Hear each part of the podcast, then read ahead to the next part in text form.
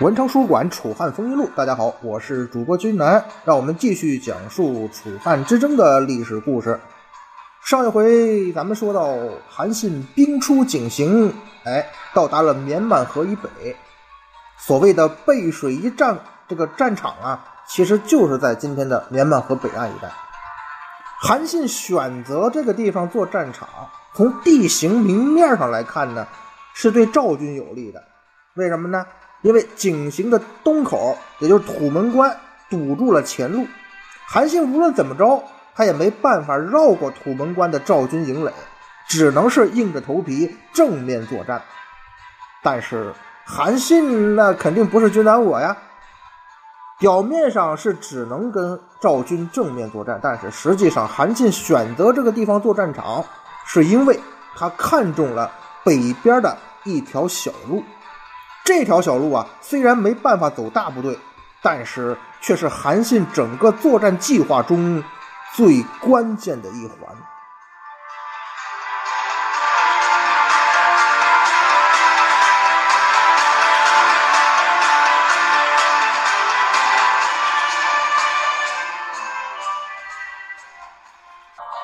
在前面的节目中啊，咱们大家伙也聊过啊。韩信的情报工作做的是相当到位的，赵军的部署，关于李左居这个建议没有被采纳什么的，还有建议的内容，他都知道。那在韩信得知有关赵军的准确情报之后呢，他做了一个部署，他传令部队半夜出发，挑选了两千名轻骑兵先行。这两千名轻骑兵啊，每人手拿红色旗帜，从小路。前往土门关以北的抱堵山上隐蔽起来，并且观察赵军的动向。这两千骑兵的任务是什么呢？就是明天啊交战的时候，汉军佯败，那赵军定会出击呀。你们这两千骑兵就趁着赵军出击的机会，赵军主力出击的机会啊，趁他大营空虚，冲进去拔掉赵军的旗帜，遍插我们汉军的旗帜。这个部署啊，起码军南，我个人认为啊，是整个背水一战这个计划中啊最重要的一环。两千骑兵半夜出发了，大部队呢到了第二天清晨啊，韩信就下令啊，全都吃了早饭，然后出营，今日一举击溃赵军。到晚饭的时候啊，咱们大家伙啊就能在赵军营中享用他们的粮食了。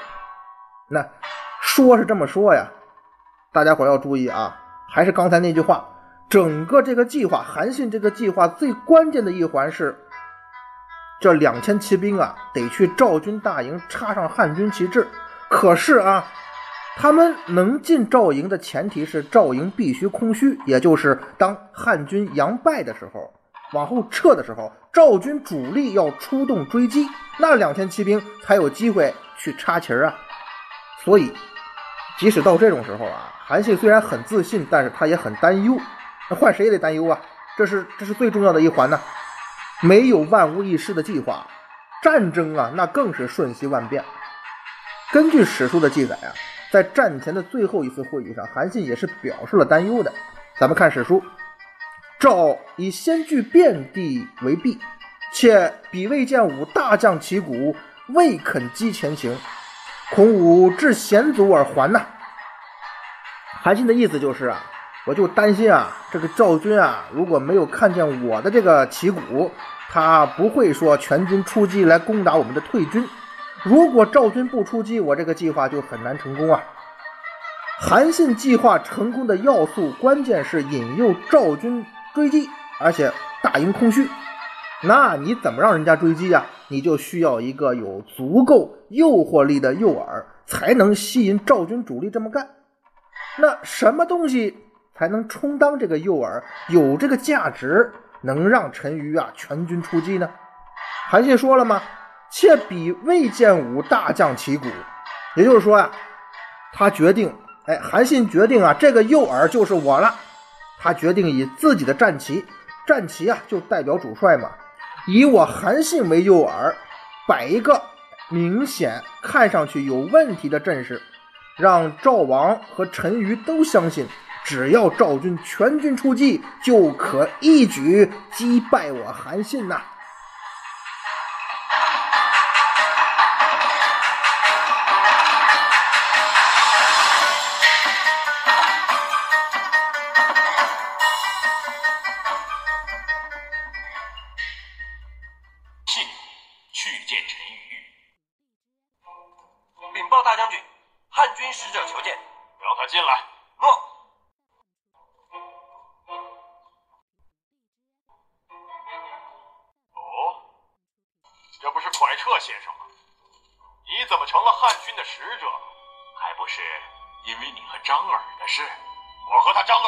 关系？嗨，你们不是文景之交吗？那是以前，我现在和他只是死敌，死敌！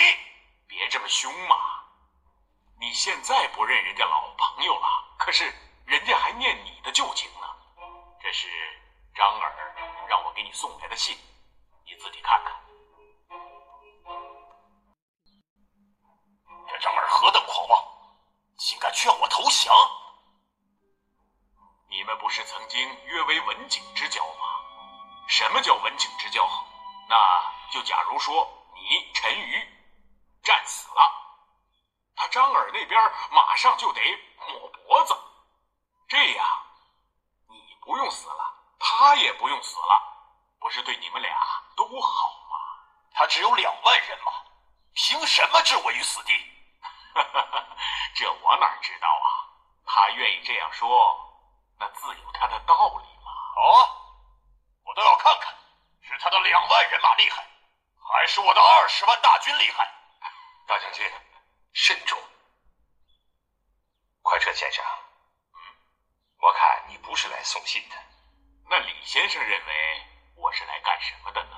你是来使激将法的。哈哈哈哈哈！随你怎么说，反正这信我已经送到了。是战是和，只有大将军自己定夺了。告辞了，快撤！你回去告诉张耳韩信，我明天晌午和汉军决一死战。公元前二百零四年十月，韩信在井陉口背水结阵迎击赵军。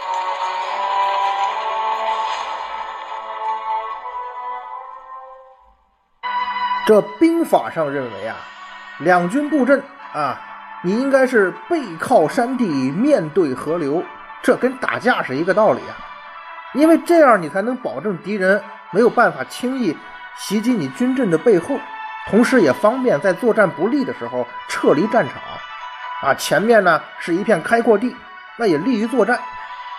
背山面水，敌人如果进攻的话，就要先渡水。那就容易被你半渡而击之，他要后退呢，他就被水泽所阻碍，势必会引起这个慌乱，导致敌人大败。可是这一次啊，韩信是违背了这个兵法的常识，就那句话嘛，不能死读书啊，尽信书不如无书。韩信是先出动了一万人，列阵在水泽之前，哎，背靠着河流，面对赵军营垒挑战。赵军那边呢，一看到这种违背兵法之举后，哈哈大笑啊！你这不是标准答案，你这跟书上写的不一样啊！所以根本就不把这一万汉军当回事儿，甚至呢，把这一万汉军呢就晾在了营门之外啊！你们呢来挑战是吧？你挑吧，在这待着吧。我们这边啊得先吃饭，哎，我们先吃早饭，等爷吃了这根油条，喝了这碗豆浆。再去揍丫的不迟。哎，赵军呢就这么想的。可是，在天大亮之后啊，汉军阵中竖起了韩信的帅旗。前面说了啊，诱饵来了，并且呢，在阵后可以看见的地方啊，摆开了大将军的仪仗，那是中军击鼓，大阵前行啊。什么意思呀？就是告诉赵军呢，我韩信在这儿呢。一看到这阵势，赵军那边沸腾了。大营之中是飘荡着新的军令啊！全军出击，抓到韩信赏万金，封万户侯啊！夺汉军将旗者赏千金，夺其一面得百金，斩将一员五百金啊！反正就是类似这种口号吧，就开始这个喊起来了。其实啊，如果我们不知道后来的故事，如果我们带入到这个时候赵军将士的心情，这不就是送上门的军功吗？对方总司令就在你前方不远之处，那当然是很刺激这个赵军的士卒了。他们以前所未有的速度完成了列队，开出了营垒，准备与汉军交战。不应该说呀，这是去捡军功，这是去捡钱啊，哥几个溜达一圈，咱就立功了。起码呀，这个时候赵军将士的心态啊，就是这个样子的。但是双方一交战，这赵军呢就发现情况不太对，他碰了个灰头土脸。本来想的是哈，就一万汉军，咱们如同潮水一样过去，就淹没这个汉阵了，然后逮韩信领军功啊。可是没想到啊，这汉军他没有垮。初次交战，这一万汉军呢，韩信是做了安排的。这一万汉军里边，老兵的比例是比较高的。在上一期节目中啊，军南曾经跟同学们聊过啊。韩信这三四万人马，呃，因为主力呢被刘邦调到荥阳去了，所以这三四万人马里边，真正的老兵或者能战之兵啊，也就几千人。在这一万的挑战赵军的汉军当中啊，韩信安排的老兵的比例是比较高的，因为这一万人是负责引诱赵军出击的，所以绝对不能垮。不但是老兵多，而且他自己亲自坐镇，这就保证了这一万汉军呢是在他的号令之下。缓缓后退。那如果是以新兵打头阵的话，即使是韩信坐镇呢，也很可能在后退的过程当中发生崩溃的情况。这个如果玩过全面战争游戏啊，或者说那种跟士气有关的游戏的同学啊，可以想象一下啊，这个士气高低在冷兵器时代是很关键的。而为了避免发生这种意外啊，即使老兵多，韩信也是亲自压阵，同时呢。这也是用韩信自个儿在引诱赵军。另一方面啊，赵军的兵力优势呢，毕竟这是个河谷谷地的地形所限制，他们仗着人多，是以车轮战的方式，一轮一轮的与汉军交锋。这一万汉军呢，就一步一步的在往后退。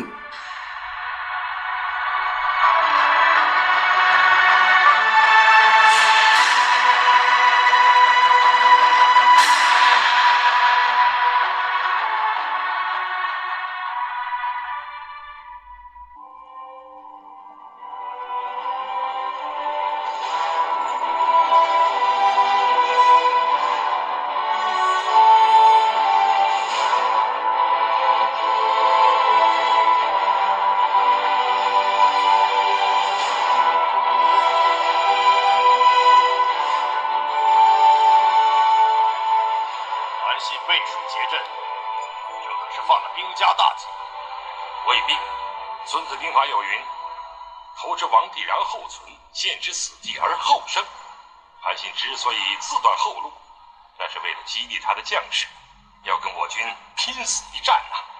韩信是纸上谈兵，真打起来，他就知道不是这么回事了。传令，击鼓进兵，杀！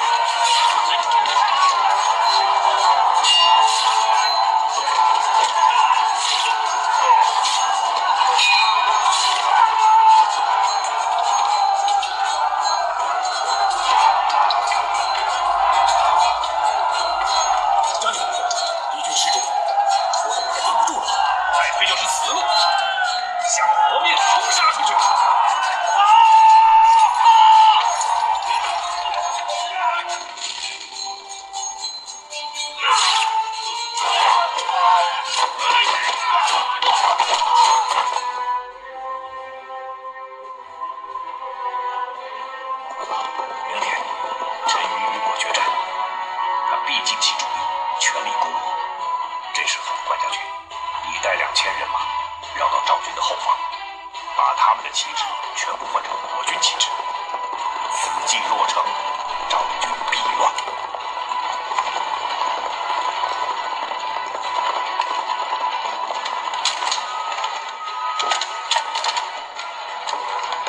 大将军你看退着退着呀韩信的下一步计划开始实施了。他抬头看了看北边的山上那个抱肚山，隐蔽在那里的两千汉军呢，举起了事先约定好的红旗，并且挥舞了几下，这表示骑兵部队已经迂回到了目标位置附近，那该行动了。韩信也让自己的传令兵对着北边山上挥舞了两下，随即山上的红旗消失了，就像从未出现过那样。当然了，这段双方联络的情节呢，是君南我个人的推测和想象，史书呢是没有任何记载的。为什么我要编这么一段呢？就是我觉得吧，在当时啊，韩信率领这一万人马吸引赵军主力的时候，他肯定。会以某种方式跟那个北边山上的两千骑兵进行某种联系，发出某种信号，然后才能协调行动。在那个时代，恐怕呀，用旗帜是最快捷也是最现实的。不管怎么样吧，在韩信的调动之下呢，汉军是步步的向水边撤退，而为了能真正的迷惑赵军呢，还故意的扔下了一些旗帜，假装慌乱。这个看过《三国演义》汉中之战的啊，都知道啊，诸葛亮，诸葛亮忽悠曹操就用的这一招。主将韩信和副将张耳呢，并没有真的丢弃各自的旗鼓，只是假装丢下了旗帜，或者只是丢下了备份的假旗帜在地上，而收起原先的旗帜，指挥部队依次后撤。汉军虽然在撤，但是并不乱。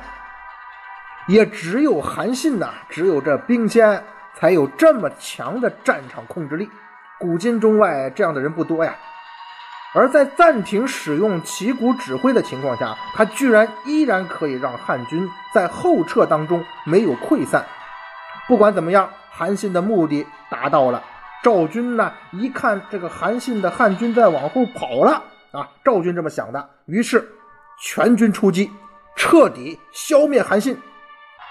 这个时候啊，如果咱们站在陈馀，包括赵王歇这个角度去想哈，这一战要是能一举击败汉军，活捉韩信，那我们在这诸侯当中就可以展示出咱们赵国的实力了。接下来就能争取相对更加独立的地位。那韩信这边呢，他开始使出下一招，在激烈的抵抗之后呢，加快了后撤的脚步。率军是撤进了事先在水边准备好的营垒，继续抵抗赵军的全力进攻。终于啊，在这水边吸引到了全部赵军主力来攻。为什么汉军要在水岸边布置营垒呢？其实原因很简单，汉军兵少啊，而且又缺乏战场机动力，他很容易啊就被优势的赵军所包围。人家人多呀，那。背水而营确实没有退路，但是也不用担心背后会被赵军所趁了。他怎么包围你呀？你后边是水呀？哎，这跟之前背水阵的目的是一样的。所谓背水是为什么背水呀？因为我兵少，我背水只是为了缩短战线，你没办法从水那面来攻我了。让这个河水啊，虽然说断了退路，反而成了自己的后卫，利用这地形。简短，需要用兵力来维持的防线长度。不得不说呀，韩信不拘泥于兵书的知识，这才是真正的用兵之道啊。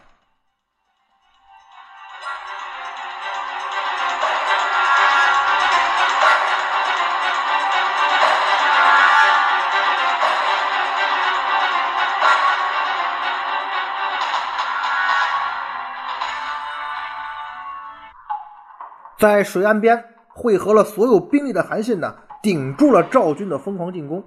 这时候的汉军呢，你甭管新兵老兵了，不想死就得拼死作战，所以抵抗的非常顽强。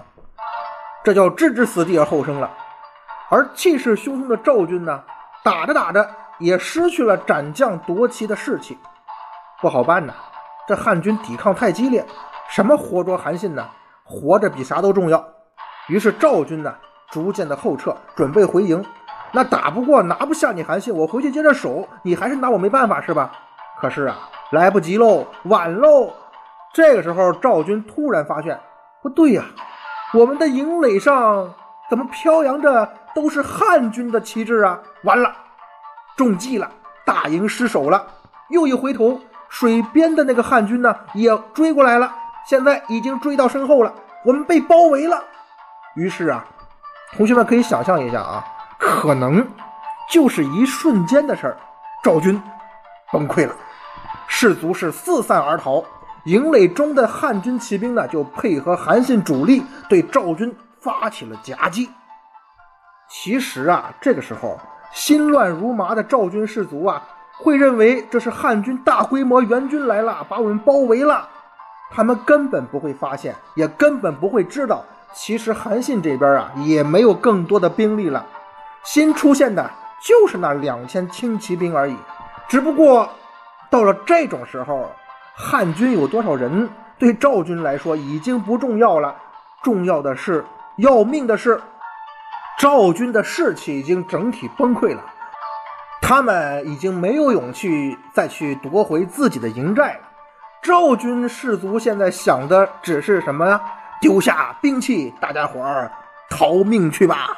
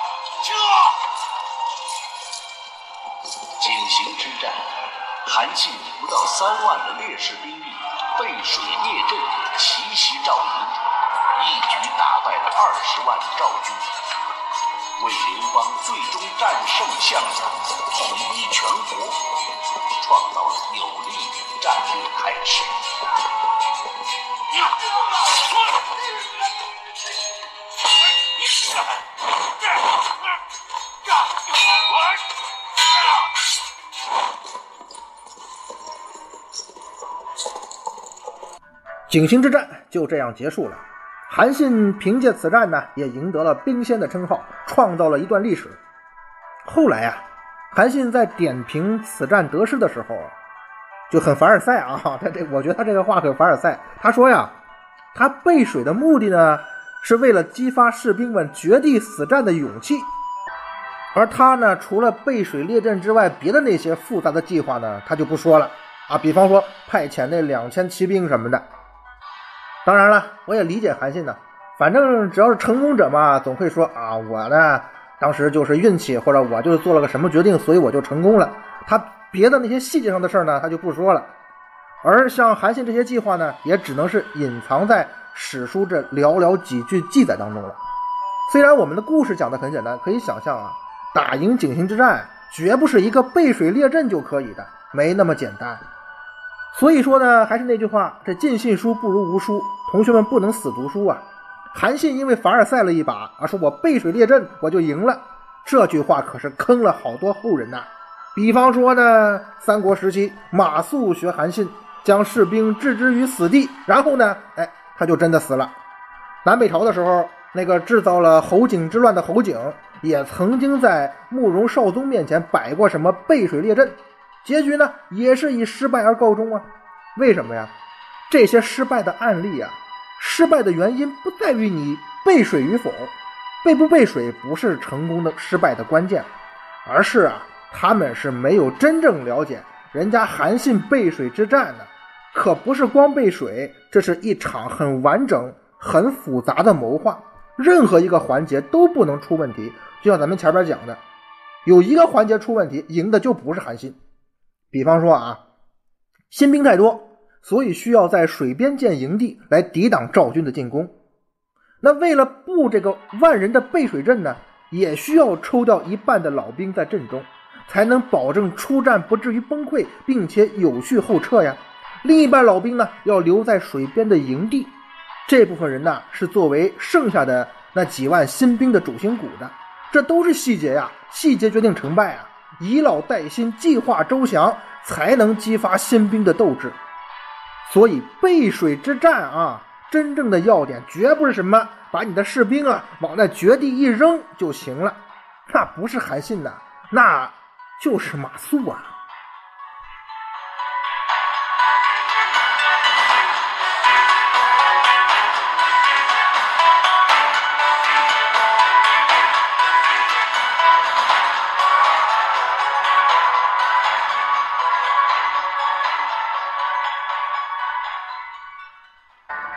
井陉之战呢，韩信贡献了不少成语，比方说这背水一战，包括这个派骑兵啊去赵军营中插旗的，叫拔旗易帜，这后来都成了成语。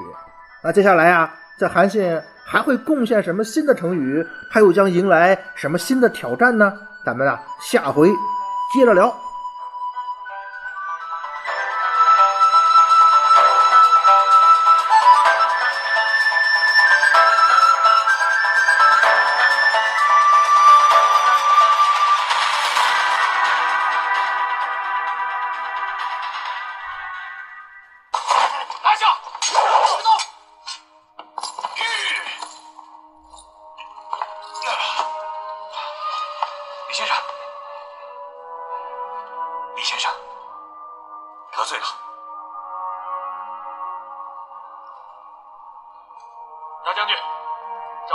被末将所擒，现和陈馀一起压在城楼之上。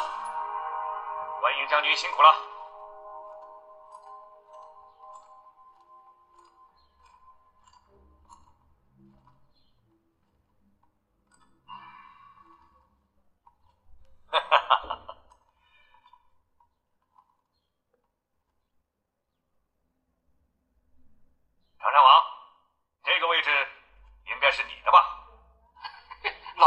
惭愧呀、没能守住自己的国土。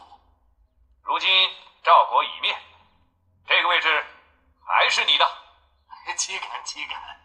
大将军破魏灭赵，战功卓越，这个位置啊，就该由大将军来做。